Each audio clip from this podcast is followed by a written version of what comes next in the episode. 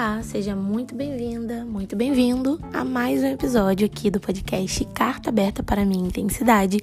Vamos continuar com a série Maternidade, então eu espero muito que você fique até o final desse episódio, mesmo que você não seja mãe, que você não seja pai, mas que você ouça, porque, como eu sempre falo, a sociedade como um todo precisava entender um pouquinho melhor sobre esse universo que é a maternidade, nossas questões, para aí sim a gente viver uma maternidade menos solitária. Então, nesse momento, eu tô aqui, né, trancada no quarto, enquanto a minha filha tá com o pai dela lá na sala. É, torcendo para que ela não precise de mim em alguma emergência durante o podcast, mas eu acredito que vai dar certo. É, e eu fiz, gente, uma, uma caixinha de pergunta tem alguns meses já, é, com o propósito de usá-la para esse episódio que vai falar sobre culpa materna. De onde vem essa culpa, né? Todas nós que somos mães já sentimos culpa em algum momento, principalmente é, quando temos filhos bebês, é onde eu acho que essa culpa mais se reverbera, né? essa culpa continua durante todos os anos ali da criança, eu acho até que até a idade adulta, é, mas é muito. É, a gente é muito rodeada e bombardeada assim desse sentimento que a gente não sabe explicar muito bem da onde ele vem, e é por isso que eu queria trazer esse assunto, né? Esse, essa ideia desse episódio foi depois de duas sessões de terapia com a minha psicóloga, que ela é focada em maternidade Inclusive, já fica esse conselho: mãe, faça terapia, isso pode ser libertador para você. E foram duas sessões completamente falando sobre culpa materna. E foi muito libertador, assim, para mim. Primeiro desconfortável e depois libertador falar sobre culpa materna, né, com a minha psicóloga. É... E aí me deu a ideia de fazer esse episódio para que falar sobre isso, ouvir sobre isso, possa fazer sentido para outras mães que de repente é, tenham vivido coisas parecidas. Então, como eu estava falando, eu fiz uma caixinha de perguntas no meu Instagram e eu pedi para que as mães, né, que me, que me seguem lá, respondessem é, razões pelas quais já sentiram culpa. E eu vou ler alguns aqui, né, das respostas que eu segui. Mamãe colocou: Já senti culpa por deixar a neném chorar para usar o banheiro. Gente, isso aqui é uma culpa que eu já senti muitas vezes. Talvez para quem não é mãe, e ouça esses relatos, isso não faz o menor sentido. Talvez você não faça ideia que sentimos culpa por coisas tão simples do dia a dia, do cotidiano e coisas que são naturais do ser humano, inclusive necessidades, né, pro ser humano, mas a gente tá lá morrendo de culpa e é uma culpa é, que dói a alma, assim, tá, gente? Eu também já senti essa culpa de precisar ir no banheiro e, e precisar não ter escolha e a bebê ficar chorando e aquilo ali eu estava lá me corroendo naquele momento. Então, mãe, eu te entendo. Outra pessoa respondeu: por minha filha ficar doente. Essa aqui é, eu acho que todo mundo, né? Filho fica doente, a gente se culpa. O que, que eu fiz de errado? Quando na verdade todo mundo fica doente. Isso aqui a gente não tem controle. Mas a gente se culpa, acha que é nossa responsabilidade. Outra mãe respondeu: pelas cólicas no bebê, pelo fato de eu amamentar. Gente, isso aqui mil vezes. Até eu entender, né, que a amamentação é lógico, existem alimentos que é bom assim a gente evitar, mas não existe nenhum tipo de alimento em que deve ser feita restrição, a não ser álcool, né? É, principalmente ali nos primeiros seis meses de vida do bebê. Então, não existe é, o bebê sentir cólica por culpa da mãe. Tem bebê que mama fórmula e sente cólica da mesma forma. O motivo da cólica é pela má formação ali, pela falha na formação, né? Quando o bebê é muito novinho. Não tem muito que a gente fazer a respeito, mas eu também já morri de culpa. Cada vez que a minha filha chorava por cólica, eu achava que a culpa era minha. É, vamos lá. Hoje a maior culpa que eu carrego é por trabalhar e não conseguir estar com eles 24 horas por dia. Essa aqui também é unânime. Toda mãe que trabalha, né, que precisa voltar ao mercado de trabalho, vai morrendo de culpa e é desesperador esse retorno. Mas eu também quero dizer que mães que não trabalham morrem de culpa por não trabalhar também. Então, sendo mãe, a gente vai sentir culpa de um jeito ou de outro. Outra pessoa respondeu: por dar mamadeira e fórmula. Gente, eu quero muito dizer que isso aqui realmente causa muita culpa. Inclusive, tem mães que não conseguem amamentar e se torturam, é uma tortura mesmo, se sentem menos mãe. Eu já quero adiantar desde aqui que não existe isso, tá? Se você optou pela forma por simplesmente você querer dar, só você sabe os seus motivos, né? Às vezes ali a amamentação estava sendo muito doloroso, estava sendo um desgaste mental e físico muito grande e o, o, o, quando a gente coloca na balança, né, a gente ser tão estressado, a gente se levar tão ao limite, isso sim é um malefício muito maior para a criança do que é, mamar mamadeira. Então, esse aqui também é. Muita gente sente essa culpa. Vamos lá, por perder a paciência e brigar com a minha filha. Essa culpa também. Acredito que muitas mães sentem. Outra respondeu: por não conseguir amamentar. Eu acabei de falar sobre isso aqui. E por fim, uma outra respondeu: por sair e me divertir. Era como se estivesse fazendo algo errado. Passo muito por isso aqui. Cada vez que eu preciso deixar minha filha com alguém para fazer alguma coisa, eu me sinto culpada. E se essa coisa for diversão, for o meu bem-estar, meu Deus, parece que eu sou um lixo e a pior mãe do mundo. Então, mãe, se você se identificou com essas culpas aqui, né, como você pode ver, você não tá sozinha e provavelmente existem outras culpas que eu não falei aqui, mas pode ter certeza que você não é a única que sente. É, existe um provérbio africano, né, que fala que é necessário, é preciso uma aldeia inteira para se criar uma criança ou para se educar uma criança. É necessário uma aldeia inteira. O que, que isso quer dizer? Que não basta o núcleo é, principal ali, né, um núcleo familiar da criança, para essa criança ser educada. Isso é feito em comunidade. Toda a sociedade está incluído nessa missão, inclusive o Estado, tá, gente? De se criar, de se educar uma criança. Só que é óbvio, né, que a nossa realidade é bem diferente. Muitas das vezes é a mãe que faz sozinha esse papel, porque o meu conceito, né, para mim criar um filho é dar banho todo dia, é você vestir, você trocar fralda, trocar de roupa, escovar os dentes da criança, fazer a comida dela, alimentar essa criança, é, ensinar, né, nas mais corriqueiras situações do cotidiano, é, como essa criança lida com as situações. E quando alguém não participa desse dia a dia e não divide com a mãe essa tarefa, então a mãe está criando sozinha. E muitas das vezes existem mães solos que vivem com o pai da criança, que ele tá lá, vive um relacionamento de marido e mulher, mas ainda assim a criação é, fica sozinha para a mãe. Então, é, não é papel apenas da mãe, é lógico, né, que a responsabilidade maior é dos pais. Os pais têm um compromisso de criar aquela criança, mas não é única e exclusiva dos pais, é um compromisso de todos, né, à volta que, que amam essa criança e que fazem parte do cotidiano dela. Isso inclui profissionais da saúde, da educação e pessoas, familiares e amigos próximos a essa criança. Todo mundo tem um papel crucial na criação e na educação da criança. Então, cada vez que as pessoas não estão fazendo a parte delas, às vezes, é, parar e pensar: o que, é que eu estou fazendo na vida dessa criança aqui, que faz parte da minha vida, para criá-la? Se a resposta é nada, então isso está sobrecarregando muito provavelmente o núcleo familiar dessa criança e isso contribui, obviamente, para uma culpa, né? Para sobrecarga e para culpa. E a culpa, no ponto de vista da psicologia, palavras da minha psicóloga, a culpa é um mecanismo de controle. Quando sentimos culpa sobre algo, sobre alguma situação, fica aquela sensação de dívida. E por estar em dívida, a gente aceita tudo. Se eu estou em dívida com você, eu aceito tudo. Então, essa sensação de estar em dívida com o filho, é da onde vem essa sensação, né, de que estamos em dívida? Porque existe esse mecanismo de controle, né? É, seja na sociedade, seja no núcleo familiar, seja algo assim que é muito abstrato, é a estrutura que a sociedade foi formada ao longo do, dos tempos. E se hoje nós, mães modernas, nos sentimos culpadas e sobrecarregadas, eu imagino a minha mãe, como ela não se sentia como ela não era sobrecarregada. Hoje a gente tem acesso maior à informação, a gente tem é, cada vez pessoas mais engajadas né, ali na rede de apoio, mas e as nossas mães, as nossas avós, as nossas bisavós, as nossas tataravós? Como não devia ser para elas, né? Essa culpa, onde o único papel da mulher era a procriação. A mulher existia com o intuito de casar, ela era bem sucedida quando ela encontrava um marido. Parabéns, você cumpriu o seu papel, você conseguiu o seu prêmio, ter um marido, você não está abandonada na sociedade, porque senão você não tem mais função social, né? Era isso que era ensinado para elas. E o seu papel agora é procriar. Então, por exemplo, as minhas avós, todas elas tiveram mais de cinco filhos.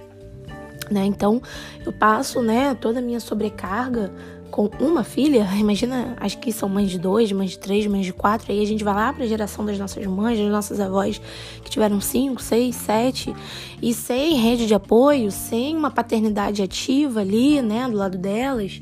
É, minha avó materna, por exemplo, ela, ela conta que ela começou a maternar os irmãos dela. Ela tinha oito anos de idade quando ela começou a maternar porque ela era a pessoa que ajudava a mãe dela a maternar os filhos, porque eram muitos. Então a maternidade começou para minha avó quando ela tinha 8 anos de idade, nem filho tinha ainda. então, é, isso é algo construído socialmente, é uma estrutura social. A gente está falando aqui de uma estrutura social. Então, esse reflexo do que a gente sente hoje, isso vem de uma estrutura social, isso é coletivo. A maternidade, né, deveria, na verdade, ser chamada de as maternidade, porque elas são plurais, são múltiplas, né? E existe uma estrutura social para que a mulher sinta culpa né? Então hoje vivemos numa sociedade minimamente muito pouco evoluída em relação do papel da mulher na sociedade, mas para que a gente chegasse onde estamos agora, nossas mães, avós, bisavós sofreram muito para que a gente chegasse onde estamos. É... E ainda assim temos uma sociedade estruturada para que a, a mulher, né, a mãe, ela fosse completamente invalidada, deslegitimada, invisibilizada e sobrecarregada mesmo na sua função enquanto mãe. Por isso que a culpa é um mecanismo de controle social do patriarcado é, e de, de, de um modo geral, nós não temos o controle dessa culpa que sentimos, mas a gente precisa ter convicção de lutar contra essa culpa, porque esse lugar, esse papel não é nosso. A gente ocupa, mas é, não merecemos e nem deveríamos estar nesse lugar. A criança, os nossos filhos, eles nos observam enquanto fazemos, fazemos algo que gostamos. Então, é, por exemplo, a pessoa que mandou na caixinha de pergunta, eu sinto culpa quando eu me divirto. Os nossos filhos, eles nos observam 24 horas por dia. Eles observam o jeito que lidamos com a irritabilidade, eles observam o jeito que lidamos com as mais variadas situações da vida. Não adianta a gente falar para ele, faça desse jeito, faça daquele jeito, se o jeito que nós lidamos é de uma outra forma. Então, é, tem muitos relatos, né? Ou se você nunca ouviu isso, mas para para pensar, da gente ter memórias da nossa infância onde o pai era o legal e a mãe era sempre a chata, que tava descabelada, que tava gritando, que tava mal-humorada. Quando a gente acordava, ela já tava lá, mal-humorada. Justamente porque ela ocupava esse lugar de sobrecarregada e culpada. Não tratava desses sentimentos, não tratava das suas emoções, não tratava da sua saúde emocional e era cada vez menos visibilizada, legitimada e ocupando esse lugar de esquecimento socialmente falando mesmo. Então, quanto mais ocupamos esse lugar, mais nós vamos ser para os nossos filhos. O que, é que nós vamos ser para os nossos filhos? Como eles vão olhar para a gente enquanto mães, enquanto mulheres, enquanto pessoas, né? Então, é, a gente tentar remar contra esse mar enorme que a gente não tem braço sozinha, é, mas tentar remar contra ele é, em relação à culpa pode mudar também a forma como os nossos filhos vão nos enxergar, se queremos que eles nos enxerguem de formas diferentes. Então, é, esse lugar de culpa, ele não nos pertence. Tá tudo bem você sair, se divertir, tá tudo bem você é, precisar ir no banheiro, você é um ser humano, né? A nossa criança, nossos filhos, eles são muitas das vezes subestimados até por nós mesmos, né? Eles conseguem lidar com a frustração, eles precisam, inclusive, né, treinar para conseguir é, lidar com a espera. Muitas das vezes criamos crianças que não sabem esperar, porque no primeiro sinal de choro estamos lá disponíveis. Eu sou adepta a uma educação respeitosa, eu não sou adepta a deixar chorando para acostumar de maneira nenhuma. Eu acho que o choro, as angústias das nossas crianças precisam ser acolhidas, elas precisam enxergar os pais como um ambiente seguro, onde elas podem correr diante das suas necessidades. Porém, a gente também precisa ensinar para essas crianças a esperar, a terem paciência, a, a, a esperar mesmo, né? Que as coisas não são correndo no tempo delas e a gente precisa achar esse balanço, essa linha tênue, né? Então tá tudo bem essa criança precisar esperar. Às vezes ela vai se sair melhor do que a gente mesmo imagina. Né? Então tá tudo bem a gente é, adaptar, as crianças são muito adaptáveis, então a gente se abrir um pouco mais, soltar um pouco essa corda. Não, não precisamos ser essa mãe perfeita que achamos que precisamos. E abrir mão um pouco dessa culpa. A gente vem, né, de uma estrutura social onde o único papel social da, da mulher ocupar é o da maternidade, é o de ser mãe, de ser a mãe que dá conta. Então, de, outras demandas que eram absolutamente negligenciadas pelas mães que vieram antes da gente, é, a gente precisa começar a olhar para essas demandas. Uma delas são as demandas emocionais. Então, o que é terapêutico para você? O que, que te faz bem? Se cuidar faz bem? Tá com o cabelo feito?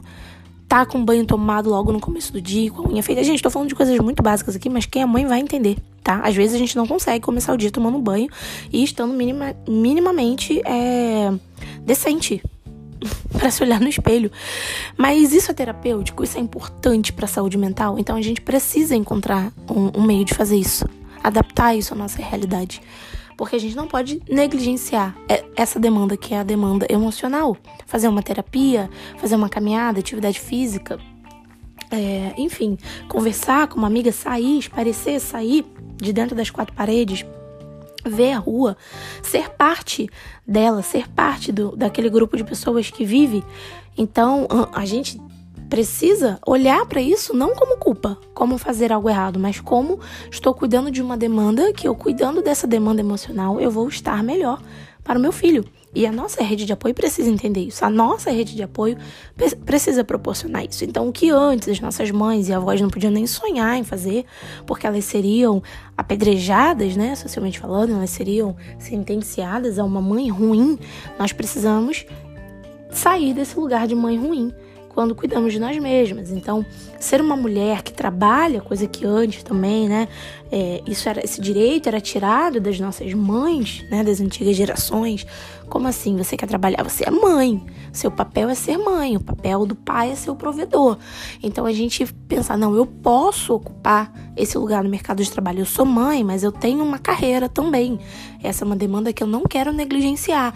E aí a gente vai adaptar o nosso filho a essa realidade. E as crianças, gente, eles se saem melhor do que a gente imagina. Muitas das vezes colocamos os nossos filhos num pedestal, num local é, tão tão alto assim de, de, de jamais tirá-los dessa zona de conforto que é ali embaixo das asas da mãe e a gente tira deles o direito de se adaptarem e de se saírem bem nessa, nessas adaptações e de evoluírem e desenvolverem e interagir socialmente. Então, é, cuidar dessas outras demandas que a maternidade moderna nos oferece, né? De sermos além de mãe, sermos mulher, sermos profissional, sermos esposa, sermos amiga, ser um ser individual com necessidades.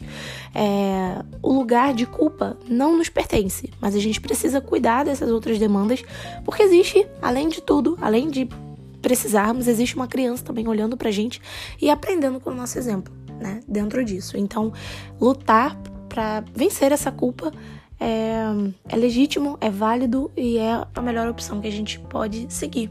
E eu deixei também aqui, né, algumas diquinhas maternas, né, para deixar aqui para vocês, pra gente refletir um pouco sobre isso é, falando um pouco sobre a maternidade moderna, né? Nós, mães modernas, a gente tem uma maravilha, assim, no nosso tempo, coisa que nossas mães e avós não tiveram, né? Que é essa, essa enxurrada de informação. Então, hoje, né, a gente não precisa ir até o pediatra para saber o que fazer numa situação de cólica. A gente vai ter lá um vídeo na internet ensinando a embalar a criança, a sacudir, a fazer é, um movimento tal que vai ajudar na cólica, a fazer uma massagem X que vai ajudar. Então a gente tem informação de todo tipo, né? Da introdução alimentar, do melhor método, desse método aqui que é infinitamente melhor do que o outro, e do que oferecer, do que fazer, de como vestir a criança. A gente tem post de tudo. Falando aqui sobre Instagram, né? Eu não vou nem entrar no mérito de YouTube e outros canais, mas Instagram, tá? 100% Instagram. A gente tem vídeo de tudo. qual roupa usar. Começou o inverno, começou a aparecer para mim um monte de post. Qual roupa usar em cada temperatura? 19 graus, um body, uma calça, 21 graus, um body manga longa. É assim. Então a gente recebe uma enxurrada de informações, coisa que nossas mães, nossas avós não imaginam o que, que é isso. Elas tiveram que aprender sozinhas ali na prática. Nós não, nós temos essa informação e isso é uma coisa muito positiva, porque a informação, ela liberta, a informação abre caminhos, ela instrui. Porém, gente, o preço disso é sermos bombardeadas por um padrão inalcançável de perfeição dentro da maternidade, como se a maternidade fosse uma só e não plural. Tá? Então a gente ouve muito aquela máxima, né? Mas cada mãe tem a sua realidade. Só que na prática, a gente não sente dessa forma, a gente sente que a gente precisa alcançar aquele padrão. Então, na introdução alimentar, eu preciso ter um, um método BLW com louvor para minha criança. A amamentação precisa ser efetiva, sem dor, sem fórmula, no mínimo seis meses exclusivamente. E a gente não considera, por exemplo, que o retorno ao mercado de trabalho é com quatro meses. E aí ficam dois meses aí solto que a mãe tem que se matar de tirar leite. E muitas das vezes o tempo que ela tem não permite isso. Muitas das vezes a realidade que ela tem, a rede de apoio que ela tem não permite isso. E às vezes a mãe opta pela fórmula. E às vezes ela opta até antes, né? Dos quatro meses.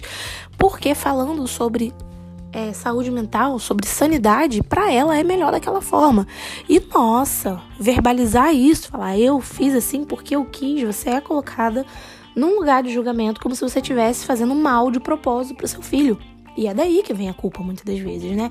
Então, assim, um conselho meu que eu adaptei, que eu aderi para mim, foi tirar do Instagram essa quantidade de, de de informação e o algoritmo é complicado porque cada vez que você assiste um vídeo, ele vai te entregar mais 10 iguais àquele, parecidos com aquele, mesmo que você nem siga. Se você vê um post lá sobre maternidade, vai chegar mais 20 posts é, do mesmo tema, porque o algoritmo é desse jeito hoje.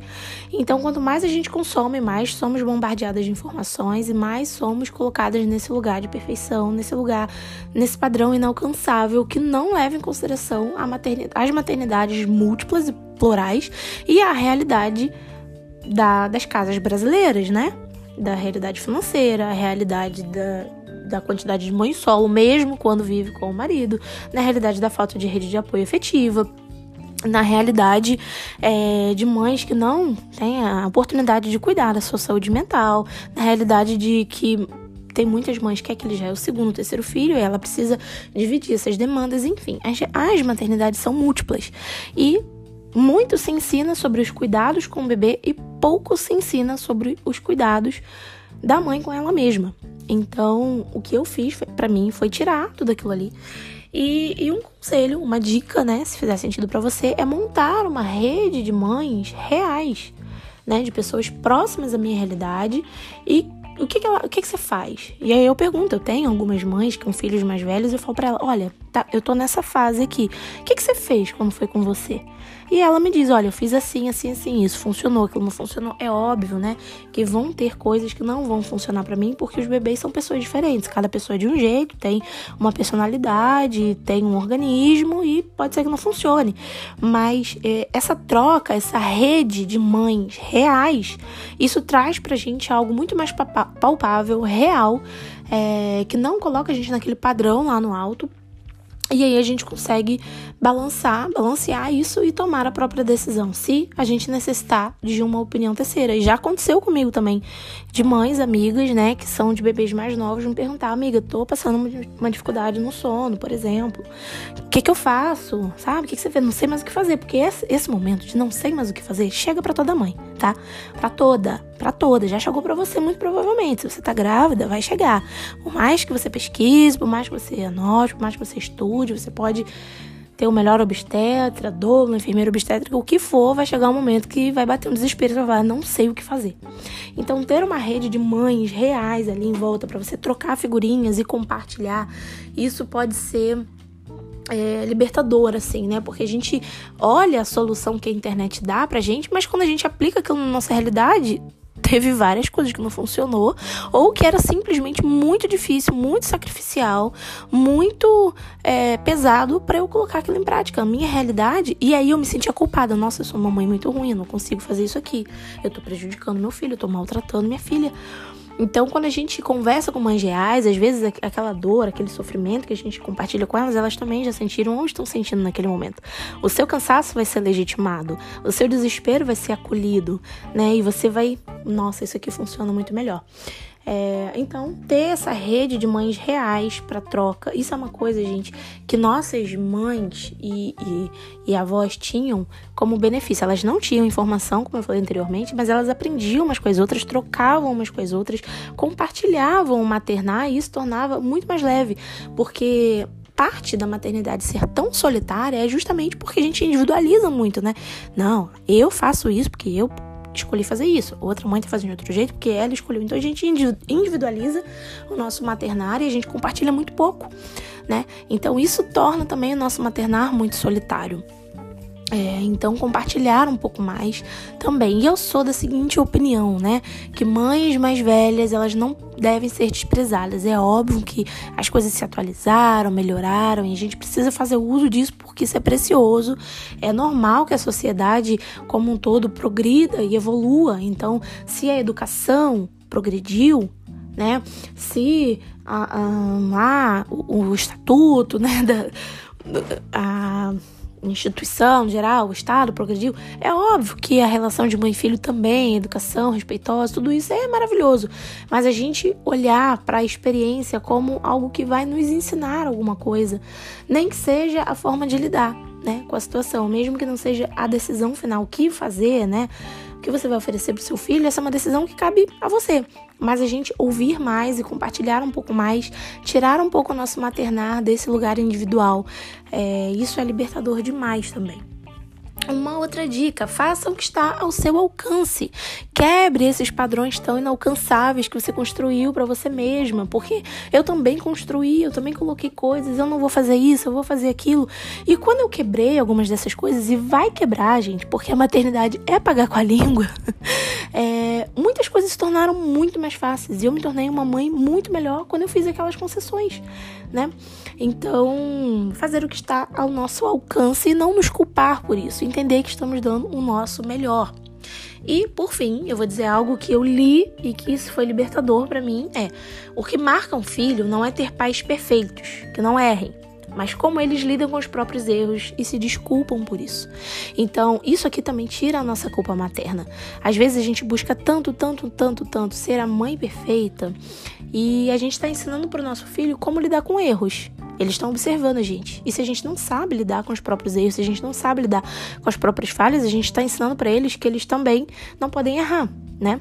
Porque é assim, erro dentro de casa é tratado dessa forma, como algo terrível. Então, as nossas crianças vão errar e não vão confiar na gente quando errarem, porque o jeito que a gente se pune, a gente está ensinando para ele que é assim que tem que ser. Então, é, vem um filho, quer uma mãe perfeita, um pai perfeito. Eles querem pais que assumam quando erram, que se desculpam e que sabem consertar os próprios erros. E isso é o maior ensinamento que a gente pode dar a eles.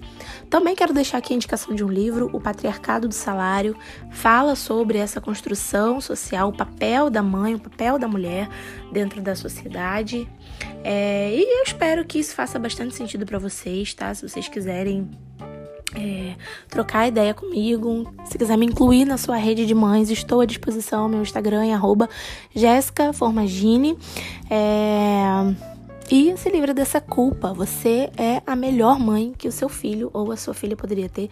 Se ninguém nunca falou isso para você, eu tô falando e falo com convicção, porque é assim que o seu filho ou a sua filha te enxerga. Então é isso, pessoal. Um beijo e até o próximo episódio.